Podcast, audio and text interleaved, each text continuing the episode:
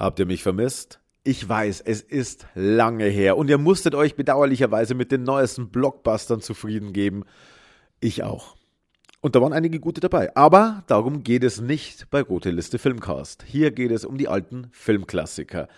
Jetzt schmeißen wir erstmal den Projektor an und hören uns gleich wieder.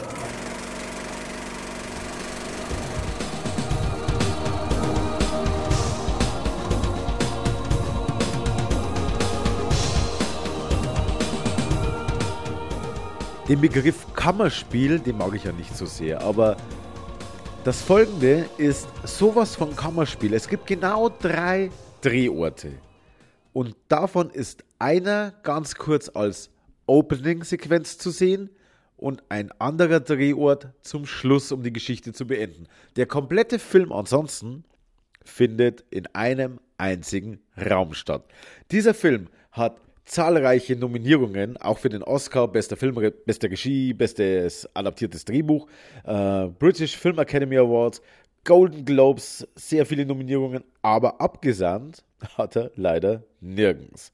Aber trotzdem schaffte er es äh, im American Film Institute in die Liste der 100 besten Filme aller Zeiten. Äh, 2008 wurde er in der Top 10 Liste der besten Gerichtsdramen auf Rang 2 gesetzt und die von Henry Fonda verkörperte Rolle, und jetzt könnte es beim ersten schon Klick machen, als Geschworener Nummer 8 erreichte Platz 28 der 50 bedeutendsten Kinohelden aller Zeiten.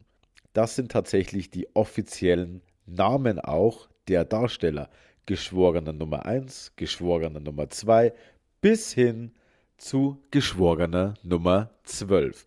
Und das ist auch der Titel des Films. Die Zwölf Geschworenen 1957.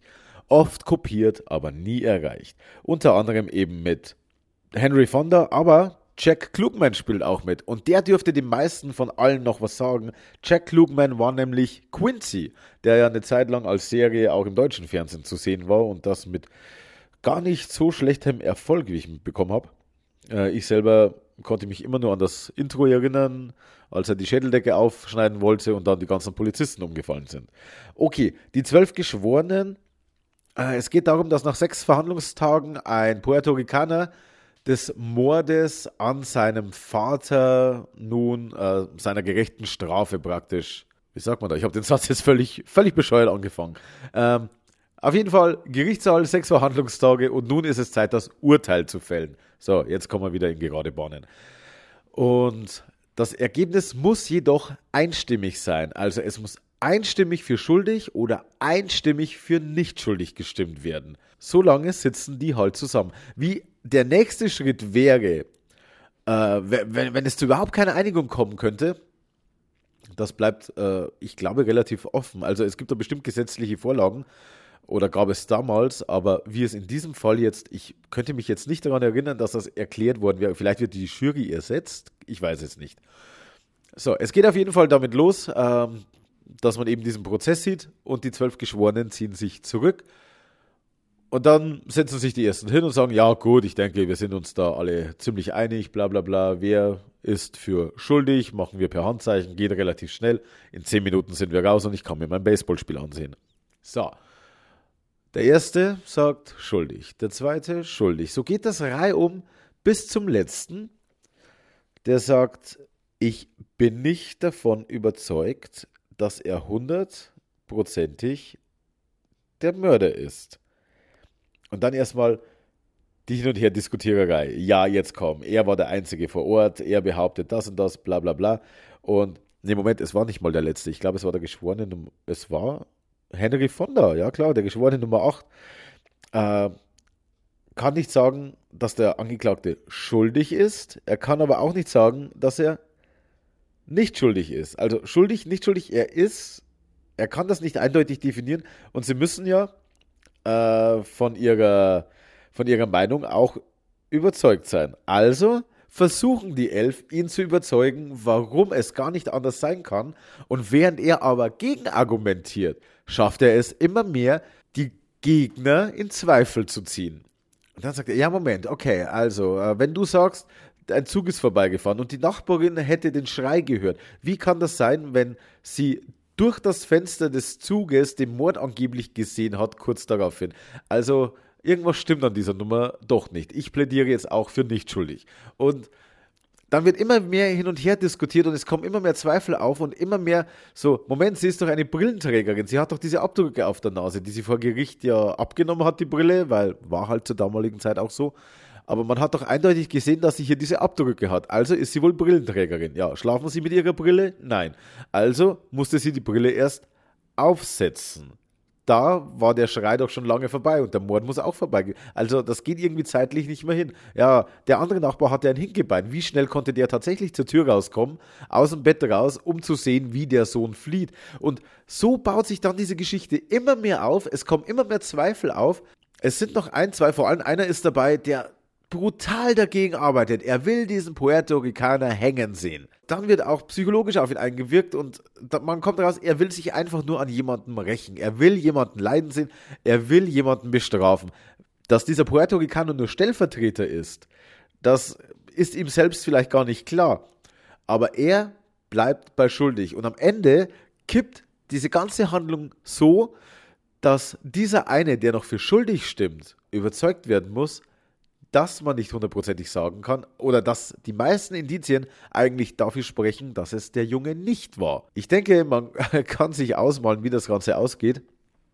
Tatsächlich ist dieser Film ich habe ja im Endeffekt jetzt die Spannung schon erzählt. Ich habe, ich habe, äh, äh, also äh, rausgenommen. Ich habe euch ja schon erzählt, wie er letzten Endes ausgehen wird.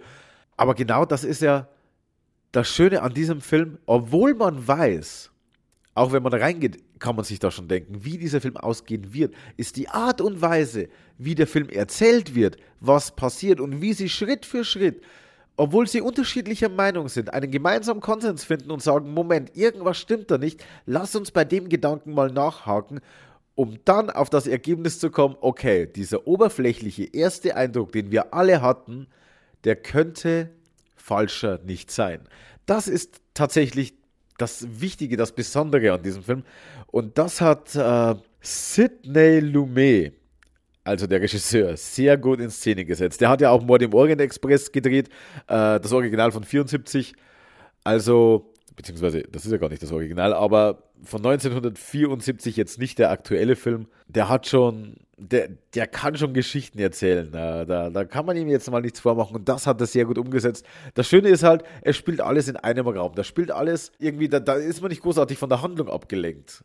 Und die Charaktere sind natürlich so typische weiße, privilegierte Männer, die da drin sitzen und jetzt über einen Puerto Ricaner urteilen sollen der eine ist schon pissig, weil ich will hier endlich raus, mir gehen die Kippen aus, bla bla bla. Die wollen endlich weiter, für sie war der Fall erledigt. Und dann kippt das Ganze und dann kommt auch dieser innere Antrieb bei den meisten raus, so, Moment, äh, wenn du sagst, das war so und so, da hast du recht, da muss das aber auch äh, zur Folge haben, dass bla bla bla nicht stimmen kann.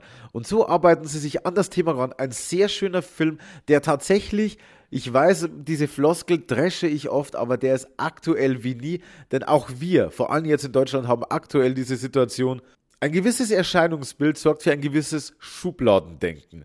Der Puerto Ricaner, der in den Slums aufwächst, natürlich ist der kriminell. Er kann vielleicht nichts dafür, aber er ist ein Mörder geworden. Also muss er in den Knast, beziehungsweise er muss auf den Stuhl. Aber dass eben das Aussehen allein und die, die, diese ganzen Vorurteile alleine es eben nicht definieren, wie ein Mensch ist. Das zeigt dieser Film einmal mehr und darum wäre es nicht schlecht, wenn auch die ein oder andere Schulklasse diesen Film mal sehen würde. Denn zum einen lieben Schüler es, einen Film anzusehen und sich nicht irgendwelche Scheiße an der Tafel abschreiben zu müssen. Und zum anderen vermittelt dieser Film in seinen, wie lange dauert er eigentlich? 83 Minuten, glaube ich. Jetzt muss ich selber mal Live-Recherche betreiben. Moment. Nee, deutlich länger, 96 Minuten. Also gut eineinhalb Stunden. In diesen gut eineinhalb Stunden vermittelt der deutlich mehr als vier Wochen Ethikunterricht vermutlich mitbringen könnten. Vor allem, wenn man im Anschluss den Leuten dann auch die Aufgabe gibt, und jetzt erzähl mir mal, was ist in dem Film gesehen und was ist die Moral aus dem Ganzen. Äh, Hefte raus, Klassenarbeit. Die Zwölf Geschworenen, 1957. Es gibt auch ein paar Nachahmer, auch deutsche ähm, Nachproduktionen, glaube ich. Bin ich mir relativ sicher, weiß es aber jetzt nicht hundertprozentig. Die habe ich alle nicht gesehen. Ich kenne nur das Original, das habe ich mir vor kurzem wieder angesehen. Darum auch das eine absolute Empfehlung. Und ich sollte jetzt mal echt anfangen, ein paar Trash-Filme zu gucken, um nicht dauernd nur gute Filme zu loben. Ne? Die Zwölf Geschworenen von 1957 auf Streaming-Kanälen, glaube ich, gibt es ihn nirgends. Ich habe ihn mir gekauft und äh, der ist tatsächlich im Wert gestiegen, habe ich den Eindruck. Äh, denn ich habe ihn nur auf DVD bekommen und dafür habe ich schon etwas mehr zahlen müssen, als eine handelsübliche Durchschnitts-DVD derzeit kostet, obwohl er gebraucht war. Aber in sehr gutem Zustand. Also ich glaube, der wurde tatsächlich gekauft, einmal geguckt und dann wieder äh, rausgeschmissen. Keine Ahnung. Nichtsdestotrotz empfehle ich diesen Film. Ich bin froh, dass ich ihn gesehen habe. Die Remakes habe ich nicht gesehen. Ich denke mal, die schlagen in eine ähnliche Kerbe. Und damit weiter im Text. So, für alle, die Ready Player One noch angucken wollen oder bereits angeguckt haben, je nachdem, wann ihr das hört, oder die Buchvorlage kennen. Vor allem an der Buchvorlage muss ich mich jetzt orientieren. Als Wade, der Protagonist dieser Buchvorlage, als der seinen ersten Schlüssel gewinnt, muss er einen Film mitsprechen, um diese Aufgabe zu lösen. Und genau um diesen Film geht es jetzt. Es handelt sich um War Games von 1983. In der Hauptrolle Matthew Broderick, den ich ja schon mal besprochen hatte, in seiner Rolle als Ferris Bueller in dem Film Ferris macht blau. Außerdem ist auch Ellie Sheedy, immer noch ein herrlicher, also für Deutsche herrlicher Nachname. Ellie Sheedy spielt Jennifer, seine Freundin. Die kennt man tatsächlich aus Nummer 5 Lebt oder Breakfast Club. Also, das ist eine dieser Mädels, die tatsächlich öfter mal zu sehen waren und nicht relativ schnell ausgetauscht wurden. Die beiden heißen in dem Film David und Jennifer. Und gefühlt sind David und Jennifer die einzigen Namen, die damals in diesem 80er Zeitraum für äh, Teenager benutzt worden sind. Jennifer hieß ja auch beispielsweise ähm, die Freundin von Michael J. Fox. David beispielsweise war der Hauptprotagonist in Steinzeit Junior. Also nicht Brandon Fraser, sondern wie heißt der, der Hobbit? Jetzt fällt mir sein Name nicht ein. Stranger Things 2 hat er eine, eine, eine unglückliche Rolle spielen müssen. Egal. Auf jeden Fall David und Jennifer gehen zusammen auf, ja, wie das meistens so ist, auf die gleiche Highschool. Bis dahin nichts Weltbewegendes. David ist eher jemand, der bei den Lehrern nicht durch gute Noten auffällt, sondern weil er immer wieder ein Unterrichtsstörer ist, Quertreiber, wie auch immer. Allerdings hat David einen Vorteil, den andere nicht haben. Er ist ein Hacker. Er kennt sich sehr gut mit Computern der damaligen Zeit aus und kann sich so in den Schulcomputer einloggen, um seine Noten entsprechend zu ändern. Das bekommt Jennifer mit und er ändert auch ihre Noten dann entsprechend ab. Und das ist aber jetzt nur so, um die beiden vorzustellen und vor allem zu zeigen, dass er gewisse Computerfähigkeiten hat. Zeitgleich passiert ein militärischer Test, von dem die Soldaten vor Ort nichts wissen, nämlich jene Soldaten, die an den roten Knöpfen sitzen, um die Atomraketen gegen die Sowjetunion zu starten. Es sieht alles sehr realistisch aus. Man hat auch den Eindruck, dass alles sehr realistisch ist. Das wird sehr schnell im Film aber auch aufgeklärt, wie viele tatsächlich von diesen Soldaten letzten Endes den Knopf drücken, um ja, die Atomwaffen zu starten. Es fällt auch der sehr schöne Satz, nachdem niemand im Hauptquartier erreicht wurde, sagte einer der Soldaten, ich möchte gern mit einer Person sprechen, bevor ich 20 Millionen Menschen umbringe. Also man, man merkt das schon, es sind immer Gewissensentscheidungen. Witzigerweise gibt es tatsächlich eine Parallele, eine, eine, eine tatsächliche, denn im selben Jahr, als dieser Film rauskommt, hat ein sowjetischer Computer durch einen Bug einen Atomraketenangriff durch die USA gemeldet. Und der diensthabende Offizier war exakt in der gleichen Situation zu entscheiden, drücke ich jetzt den Knopf für den Gegenschlag oder hoffe ich darauf, dass irgendwo ein Computerfehler vorliegt. Das ist aber im gleichen Jahr passiert. Also der Film basiert nicht darauf oder die haben die Idee nicht geklaut, sondern es war tatsächlich nur ein dummer Zufall. Und dieser sowjetische Offizier, ich habe seinen Namen jetzt leider nicht da, hat sich dagegen entschieden und hat gesagt, es kann nicht sein, dass die jetzt diesen Krieg anzetteln. Ich hoffe auf einen Computerfehler und er hatte recht, denn sonst hätte er vermutlich den Dritten Weltkrieg ausgelöst. Denn wenn man ein paar Atomwaffen nach Amerika schickt und die gar nichts getan haben, dann kann das Ganze ziemlich böse enden. Ihr witzigerweise muss man sagen, tatsächlich äh, Fiktion näher an der Realität als gewünscht. Gut, Aber es ist, wie gesagt, alles nur ein Test. Und jetzt treffen sich eben die obersten Militär- und Präsidentenberater und sagen, okay, 22 Prozent der Soldaten haben den Knopf gedrückt, alle anderen haben zurückgezogen, das können wir uns nicht leisten im Ernstfall. Diese Menschen müssen ersetzt werden. Diese Menschen werden jetzt durch einen Simulationscomputer ersetzt, durch eine Maschine, die den äh, schönen Namen trägt WOPR. Also W-O-P-R. Es steht auch darauf, was diese Abkürzung bedeutet, aber die habe ich jetzt echt nicht auf dem Schirm. Schlecht vorbereitet, wie immer. Und für alle Zocker, bei Call of Duty 4 in dem Level Kriegsspiele sieht man diesen Computer im Hintergrund auch mal rumstehen. Oder steht der noch im Hintergrund? Nee, ich glaube, der, der ist sogar sehr deutlich zu sehen. Ähm, als kleine Anspielung eben Kriegsspiele, ja, Wargames, äh, war ja auch der deutsche Titel dazu. Jetzt wird eben dieser Computer dort an diese Stelle gesetzt. So, zurück zu David und Jennifer. David entdeckt in einem Prospekt, dass bald ein neuer Computer mit neuen Spielen rauskommen wird. Und er denkt sich, ha, das wird alles noch geheim gehalten, das wird nur angeteasert. Ich nutze jetzt einfach mal mein Akustikkoppler.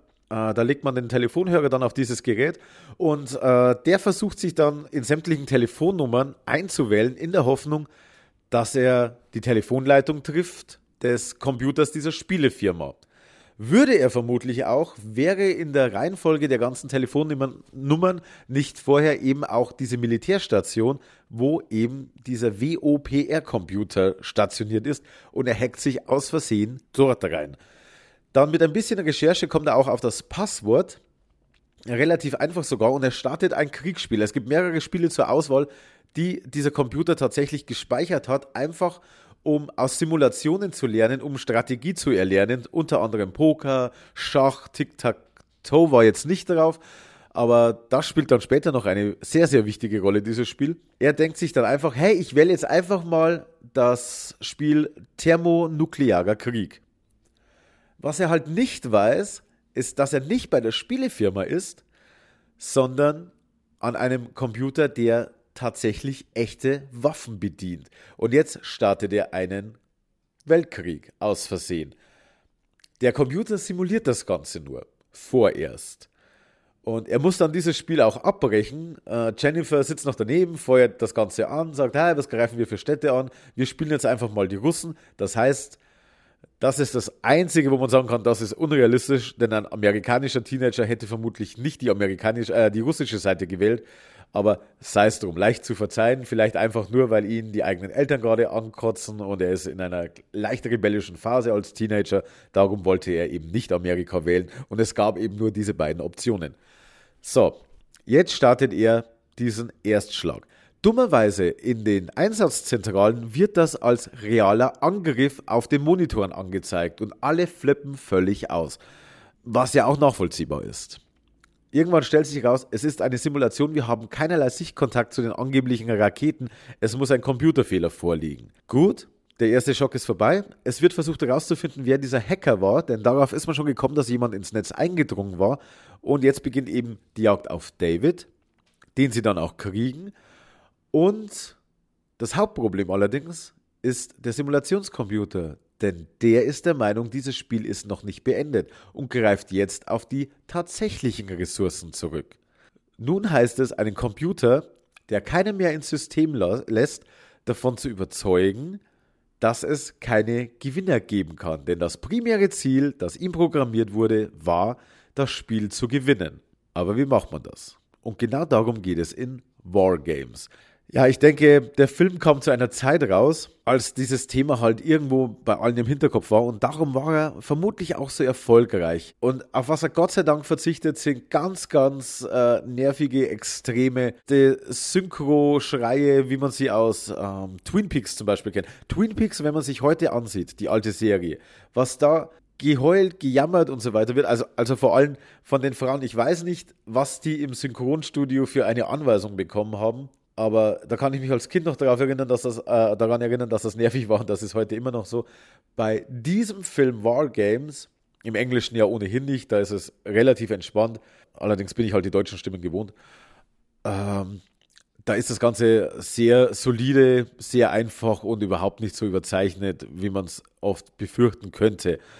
Darum funktioniert der Film auch heute noch, zumal ja die Gefahr von Raketen, die mit irgendwelchen komischen Stoffen äh, hier andere Länder angreifen, die Gefahr ist ja nicht weg. Die Gefahr ist sogar relativ gegenwärtig immer wieder. Die ARD zum Beispiel hatte einen Tag, bevor die Operation Wüstensturm im Irak begann, hatte sie diesen Film Wargames im Programm und hat ihn noch kurzerhand rausgenommen, weil eben schon klar war, da wird irgendwas Großes passieren und wir wollen jetzt nicht diesen Film zeigen, während die politische Situation gerade so hochkocht. Fun Fact am Rande. Und ja, nun gilt es eben diesen Computer Joshua. Joshua ist das Passwort und darum heißt auch der Computer so. Joshua war der Sohn, der verstorbene Sohn des Entwicklers dieses Computers. Der Entwickler heißt Stephen Falcon und ist eine bewusste Anspielung an Stephen Hawking, auch vom Namen her. Also das wurde ganz gezielt so gemacht, nur dass der eben halt nicht im Rollstuhl sitzt, sondern äh, durch die Gegend rennt und versucht eben das Problem zu lösen.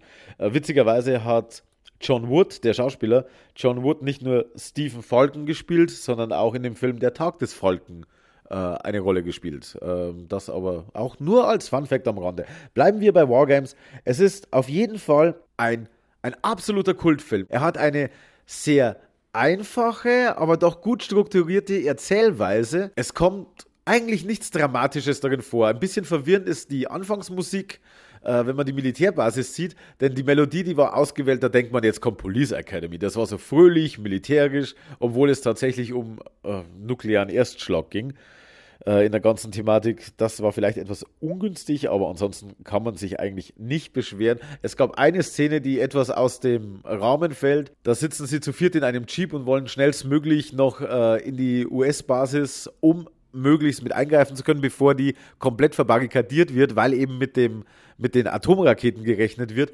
Obwohl es relativ actionlos funktioniert. Äh, wird hier eine, eine Jeep-Szene gezeigt, wo der Jeep durch ein Gitter rast und dann zur Seite umkippt, dann springen sie raus und laufen rein ins Gebäude. Dieser umkippende Jeep war tatsächlich ein Unfall, das war so gar nicht geplant. Äh, der, der hätte einfach das Tor wegrammen sollen und dann steigen alle aus und gehen hinein, aber naja, äh, manchmal läuft es halt nicht so, wie man will.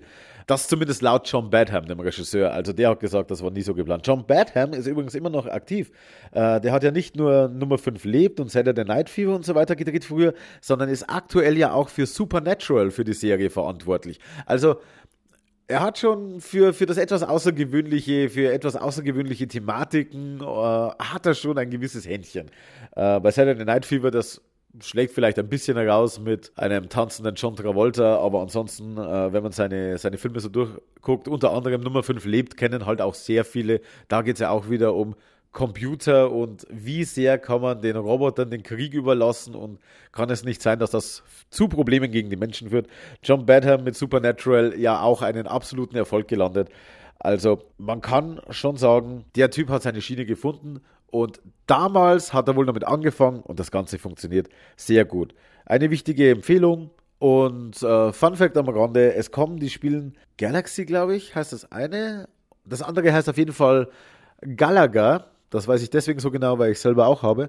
Spielen da auch eine Rolle, damit Matthew Broderick, der einigermaßen cool rüberkommt, wenn er zockt, hat er sich tatsächlich von der Filmfirma die zwei Spielautomaten nach Hause liefern lassen. Also Schauspieler werden hat durchaus seine Vorteile, wenn man es in ein gewisses Filmstudio reinschafft. Ansonsten muss man halt äh, Tablets tragen, um über die Runden zu kommen. Aber das nur am Rande. Wargames 1983 gibt es auch als UK-Import, auch mit deutscher Tonspur, äh, als Steelbook Edition. Ich bin echt am überlegen, ob ich es mir hole, denn dieser Film ist es tatsächlich wert, diesen Nuklearkrieg, der als Computerspiel getarnt, für den Computer zumindest, aber dann doch real stattfinden könnte für die Menschen außenrum. Und wie trickst man einen Computer aus, der aufs Gewinnen aus ist? Wie, wie hieß es mal in einem, in einem Song? How you shoot me down when I guide the rockets. Und ähm, genau vor diesem Problem stehen eben diese Jungs. Er lenkt die Raketen, wie schaltet man ihn dann wohl aus? Und die große Lehre aus dem ganzen Film, die sagt W-O-P-R, wie immer ja ausgesprochen werden mag, dann selbst, ein seltsames Spiel. Der einzig gewinnbringende Zug ist nicht zu spielen. Und genau das fasst Wargames oder den Krieg im Allgemeinen wohl am besten zusammen. Schaut ihn euch an. Dass man aus Kurzgeschichten auch sehr gute Filme drehen kann oder produzieren kann, machen kann, das ist ja jetzt nichts Neues. Und vor allem, wenn man weiß, dass die folgende Geschichte von einem, einem Kurzroman stammt oder einer Kurzgeschichte aus der Nachtschicht-Reihe von Stephen King. Es handelt sich, und da sind wir jetzt bei einem jüngeren Exemplar der Filmgeschichte, aber immer noch alt genug, um älter als 25 zu sein, es handelt sich sometimes, also es handelt sich um, ja, bringen wir mal die Sätze zu Ende. Sometimes they come back. Zu Deutsch, manchmal kommen sie wieder. 1991. Was bei diesem Film ganz besonders auffällt, ist, dass man Schauspieler genommen hat, also das komplette Team, einfach nur, ich würde mal sagen, absolute No-Names. Also der Film hatte vermutlich nicht viel Geld, da musste man bei den Schauspielern sparen. Oder auch beim Regisseur. Ähm, Tom McLaughlin äh, macht hier die Regie, sitzt im Stuhl und welche Filme kennt ihr von Tom McLaughlin? Ich musste tatsächlich googeln. Der namhafteste ist noch Freitag der 13. Teil 6. Ähm, ansonsten haben wir, äh, wen haben wir eigentlich? Äh, Tim Matheson spielt äh, Griff King in Bonanza, eine Rolle, die immer wieder mal auftaucht, aber auch nicht permanent. Mein Drucker will mir irgendwas sagen im Hintergrund. Äh, Brooke Adams äh, spielt Terry Knowles in Das Model und der Schnüffler. Auch eine Rolle, die nur immer wieder mal aufgetaucht ist äh, in der Serie. Das Model und der Schnüffler, eben äh, die Serie damals mit Bruce Willis. Der einzige, der tatsächlich eine, eine, richtig gute, große Rolle bekommen hat, ist der, den man am wenigsten sieht, äh, nämlich äh, Chris äh, Dimitrell. Chris Dimitrell spielt ja, eigentlich taucht er schon öfter aus, äh, auf, das war jetzt ein Fehler meinerseits. Ähm, spielt den, den den toten großen Bruder. Wie das zusammenkommt, erzähle ich euch gleich. Wenn ihr den Film nicht gesehen haben solltet oder die Vorlage nicht kennen solltet, ähm, der hat nämlich vor ein paar Jahren in den USA eine sehr oder eine ja auch mittelmäßig erfolgreiche, mittelmäßig, aber immer noch gut genug, dass sie eine Zeit lang gelaufen ist, nämlich The Secret Aven äh, Avengers, ja, The Secret Adventures of Jules Verne. Und da spielt er Namensträger Jules Verne eben als Hauptrolle. Hier in unserem Film, manchmal kommen sie wieder, spielt der Wayne Norman.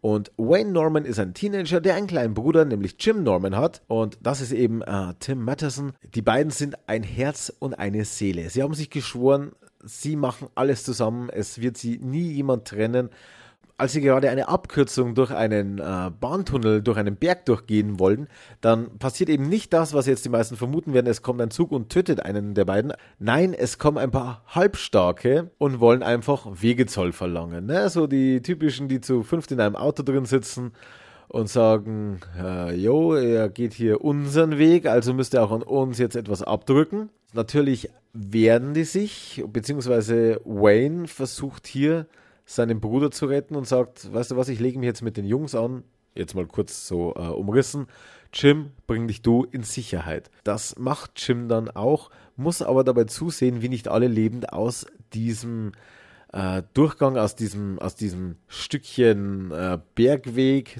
durch, also Schienenweg durch den Berg, äh, dass da nicht alle lebend rauskommen, denn natürlich kommt irgendwann dann die Lok. Das Auto steht quer drin, kommt nicht raus, eigentlich sterben alle diese Rowdies bis auf einen und eben auch Wayne, der Bruder. Das Ganze ist Überraschung Stephen King 27 Jahre in der Vergangenheit. So, und äh, nach 27 Jahren kehrt Jim Norman, so sein vollständiger Name, mit seiner Frau Sally zurück in die Stadt. Der Name mir jetzt nicht einfällt. Im Zweifelsfall ist es immer Maine. Ähm, ich weiß aber jetzt wirklich nicht, äh, ob das jetzt richtig ist. Er kehrt auf jeden Fall zurück in seine alte Heimatstadt und schon ab dem ersten Tag beginnt das Ganze wieder irgendwie in ihm hochzukochen. Äh, er fängt hier einen Job als Lehrer an und ist natürlich dann sofort wieder in der Schulzeit drin mit Teenagern konfrontiert. Dann stirbt ein Teenager. Und zwar durch etwas, was der Teenager, der stirbt, sehen konnte, was Jim als Lehrer beziehungsweise als jemand, der mit der Vergangenheit damals konfrontiert war, sehen konnte, nämlich das Auto, das damals in Flammen aufging vor 27 Jahren und seinen Bruder mit verbrannt hat. Aber sonst kann das Ganze niemand sehen. Und da merkt man schon, oh oh, das ist jetzt eher uncool. Am nächsten Tag, nachdem dieser Schüler gestorben ist, taucht einer dieser ehemaligen Rowdies von vor 27 Jahren in seiner damaligen Teenagergestalt, taucht er in der heutigen Zeit wieder auf und ist auf einmal neuer Schüler in Jims Klasse. Was ihn natürlich etwas mh, hm, stutzig macht. Und nach und nach sterben Menschen und es kommen welche von damals zurück. Allerdings dummerweise nur die Bösen. Jetzt geht es natürlich darum, äh, herauszufinden, a, warum, was wollen die, was genau ist jetzt der Grund, dass sie wieder zurückkommen, wie kommen sie genau zurück und wenn das Ganze möglich ist, wie bringe ich meinen Bruder wieder zurück? Und tatsächlich ist das die Geschichte von Manchmal kommen sie wieder. Gab auch Fortsetzungen, habe ich keine einzige davon gesehen, sage ich ganz ehrlich. Denn die Story an sich ist spannend genug, ist schön geschrieben, ist gut geschrieben. Also der Roman, auch der Film orientiert sich natürlich entsprechend äh, nach filmischen Regeln, die herrschen, äh, an der Romanvorlage. Macht das auch gar nicht mal so schlecht. Ich mag ja generell dieses 50s, 60s Setting so und genauso spielt ja auch die Jugendzeit und dann das Ganze eben dann nochmal in die 90er reingeworfen. Das müsste ja so 58 rum, nee, 68 rum gewesen. Ja, das geht schon hin von der Zeit, ja, auch von den Autos her, von den Klamotten. Mag ich sehr. Damit hat mich der Film schon ein bisschen gecatcht. Allein mit dieser Spannung, mit diesem, mit diesen Gegnern, die auftauchen, die durch nichts zu bremsen sind. Du machst die Tür zu und plötzlich steht er hinter dir. Ich glaube, genau das kommt kein einziges Mal darin vor. Aber ihr wisst, was ich meine. In dieser Kombination sehr, sehr geil. Also mir hat, mir hat der Film sehr gut gefallen, auch nachdem ich ihn wieder gesehen habe. Ich habe ihn vor Jahren mir mal angeguckt und ich schaue mir ja die Filme immer aktuell nochmal neu an, bevor ich jetzt hier so eine Aufzeichnung mache.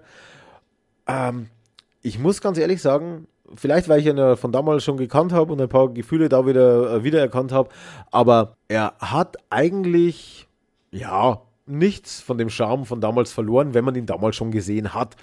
Ähm, natürlich altern Filme aus der Zeit, wo geschrien wird, wo Musikeffekte dafür sorgen, dass man er erschreckt und so weiter. Da weiß man, worauf man sich einlässt. Ne? Da weiß man, dass das heute ganz anders funktioniert. Aber äh, das ist jetzt nichts, wo man sagt, oh Gott, ich muss den Film ausschalten. Und genau deswegen würde ich sagen, manchmal kommen sie wieder, der dauert, ich glaube, 92 Minuten. Ich habe es mir jetzt nicht notiert. Also eineinhalb Stunden, ganz klassische TV-Filmlänge kann man sich mal gönnen, kann man sich mal reinziehen, wenn man sagt, jetzt mal einen schönen alten äh, Stephen King, aber bitte nicht Misery. Dann kann man auf manchmal kommen sie wieder zurückgreifen. Ich weiß ja, dass Stephen King Filmstudenten ja auch die Möglichkeit gibt, gewisse Werke von ihm äh, für einen Dollar zu erwerben, beziehungsweise die Lizenz zu erwerben. Vielleicht war das auch so ein Ding, weil viel Geld hat der Film, konnte der gar nicht kosten, äh, weil man ja auch bei den Schauspielern gespart hat und so viele Effekte sind da jetzt auch nicht drin. Ähm, sollte ich vielleicht mal bei Gelegenheit recherchieren. Oder tut es selbst. Mir egal. Ja, manchmal kommen sie wieder. Das gilt hoffentlich auch für diesen Podcast und für euch als Zuhörer. Also, das heute noch mein Horror-Tipp des Tages.